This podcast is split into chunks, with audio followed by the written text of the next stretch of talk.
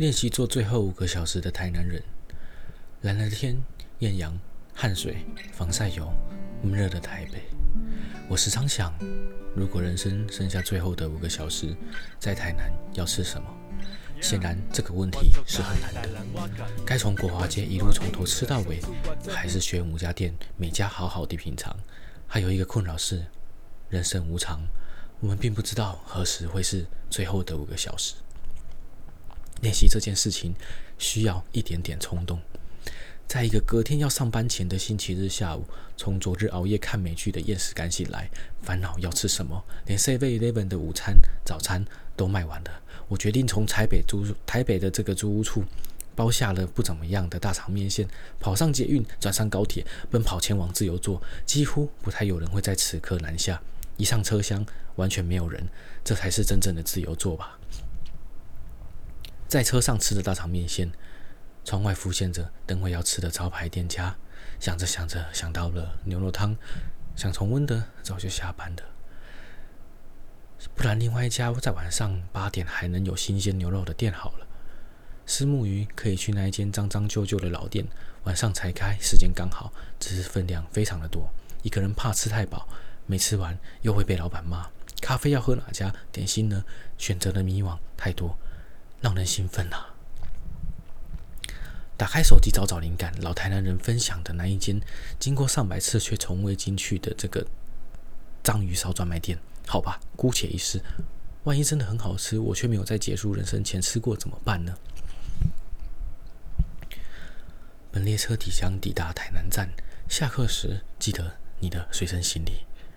广播声这样子播放着，不知道何时听到。台南站这三个字，我才刚吃完大肠面线，肚子又饿了，仿佛这三个字，台南站到了，有一种魔力，可以把过去的你重新的洗涤。坐上台南后火车站，好久没有骑的老机车，我出发了。第一站前往老台南的家。无意间前往最喜爱的古早味杏仁茶，马上计划好带一罐明天上班的疗愈早餐，另外一罐顺便推荐给老台南人。不料老板娘说：“要不要多带一罐？两罐一百四，三罐算你两百就好。”明知这一句话是常见的商人促销手法，对我来说又陷入了天人交战，很怕自己不够喝，而且为了区区省十块钱又让行李更重，只好忍痛的拒绝。一起把大肠面线跟杏仁茶交给老台南人后，聊到一家曾经的爱店，又无下限的崩坏的买媒体了。老台南人特别提到公园路巷子内的那一间新开的甜点店，你才刚吃完面线不久，先来吃个饭后甜点吧，那家不错。而老台南说不错的店。通常水准都非常的高，而他们说还好的店，那就是地雷。我自己帮他们翻译了。下午五点半，我打开了 Google Map 导航，骑着骑着，竟然还是迷路。原来台南的巷子还是密度高到我 GPS 反应不过来，都骑过头了才提示要转弯，于是只好再转回去。巷子内还有两个弄。真的迷路了，自诩百半个台南人的我，竟然迷路了。迎面而来，回到了当初第一次来台南迷失在巷子内的慌乱。不久后，马上转为喜悦。哇，好久不见的台南迷路感啊！街底闲聊的阿婆们热情走来，主动问我说：“阿里贝克德维？”早就想好。要怎么问他们呢？但他们简单的指一指后，我直通了他们那一间所说的还不错的店，开满了炮仗的花。晚上六点半，不舍不舍的走进了这个迷路的困境，踏进了这个店里，高挑的老屋，舒服的沙发。好几盆高雅的干燥花，老板手写字上写了一句话：“离家是为了回家，迷路是为了看花。桌上摆了不同店的名片，即使卖甜点，也乐意的放上其他甜点店的名片，仿佛告诉我，我们的水准都是一样好的，各有特色，欢迎四处的巡逻，互相的支持。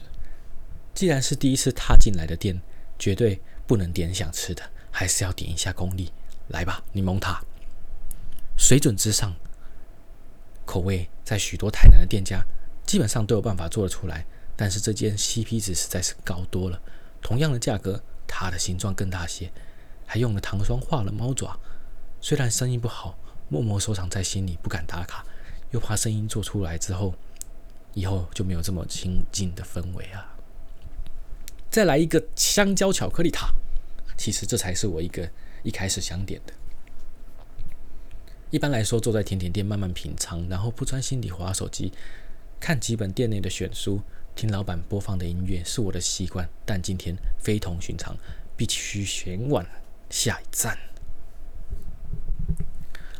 下午六点五十五分，经过西门路桥北市场，想起了好吃的西港边寿边的虾仁排骨饭，啊，早已打烊。再经过早上才有的老店菜粽，差点想打电话，干脆装病，明天上午请假好了。但为了贯彻这最后五个小时的练习，我不能妥协。晚上基本上没有什么好吃的菜粽啊。民族路圆环与他暧昧的这个冰果室还在，口味真的不怎么样。路过看看，怀念就好。晚上七点二十分，踏进熟悉的新美街，好几年前创业失败的阴影马上笼罩，心中响起了无数个“如果当时没有放弃这个，没有坚持那个就好了，也许我还能在台南安身立命，不用为了几个臭钱跑去台北工作。”当年撕破脸的老店屹立不摇，老板依然打的店重，财源还是一样滚滚而来。晚上七点二十五分。我们是卖章鱼烧的哦。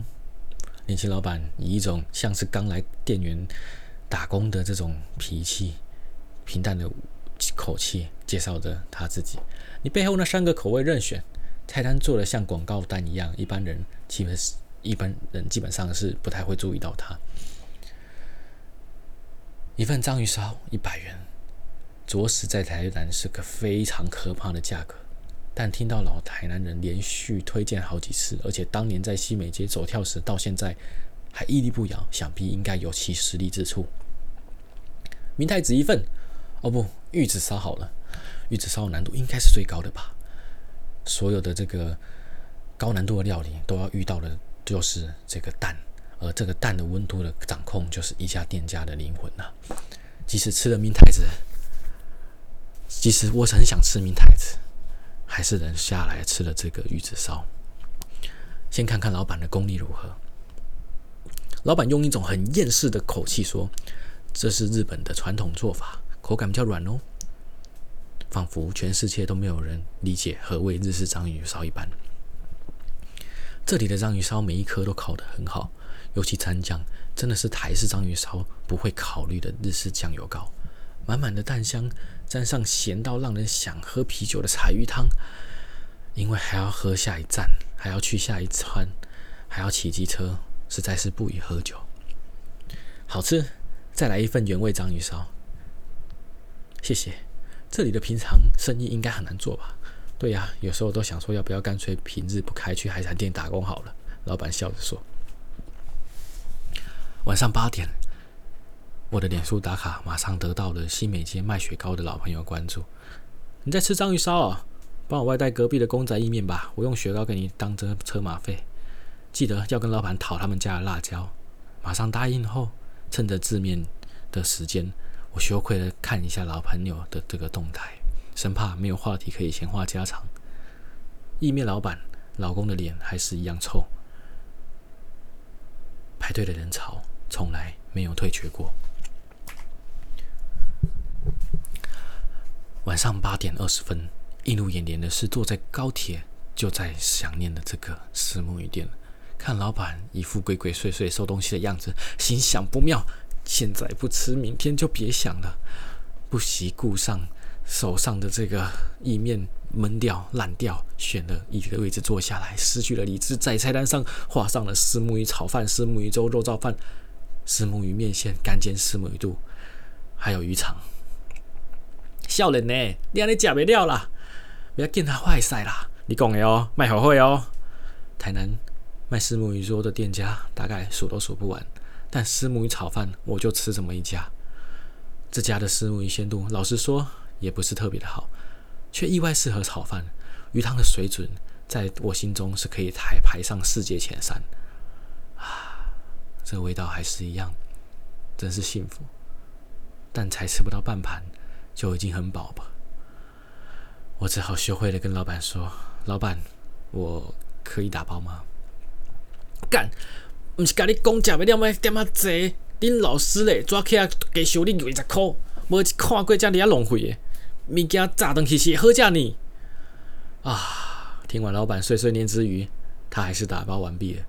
这样的台词，曾在以前来这个店家附近的时候就被警告过了，说没事最好不要踏进来。每一个进来的人都会被骂得像小孩一样无地可钻，还要被所有的店内客人心情注目礼。可我却觉得好像得到了一丝幸福啊！终于换我被骂了。在我离开台南前的前一个小时半，晚上八点三十分，熟悉的猫叫声，停了车，走上了喜滋滋的二楼，有一种回娘家的紧张。啊，麻烦你包一个面从台北包过来哦，这么久我都不饿了。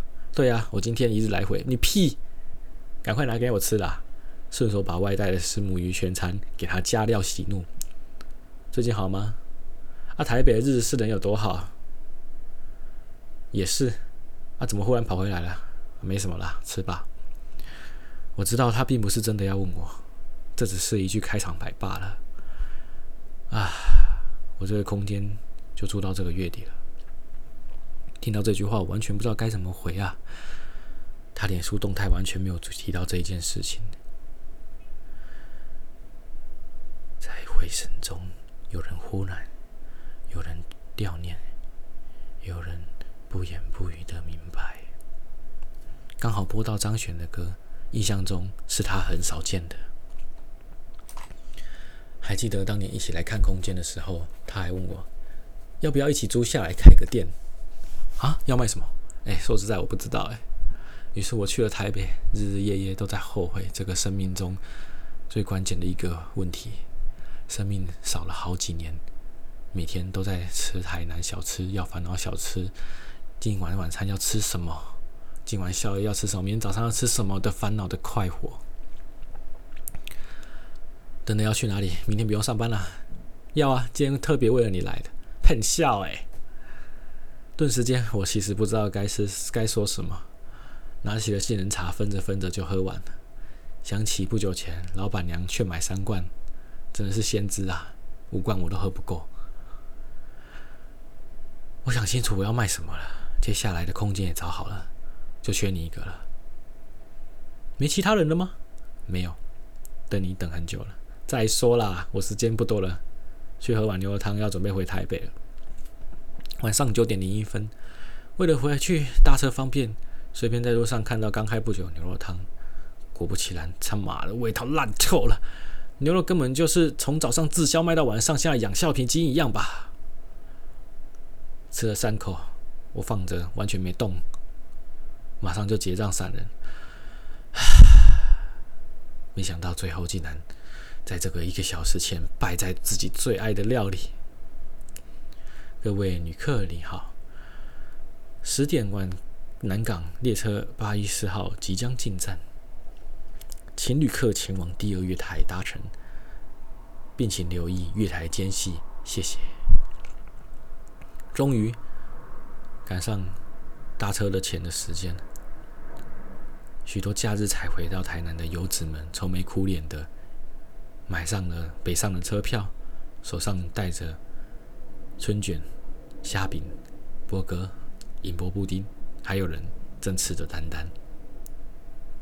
我走上柜台前，跟柜台小姐说：“我要退票。”全文完。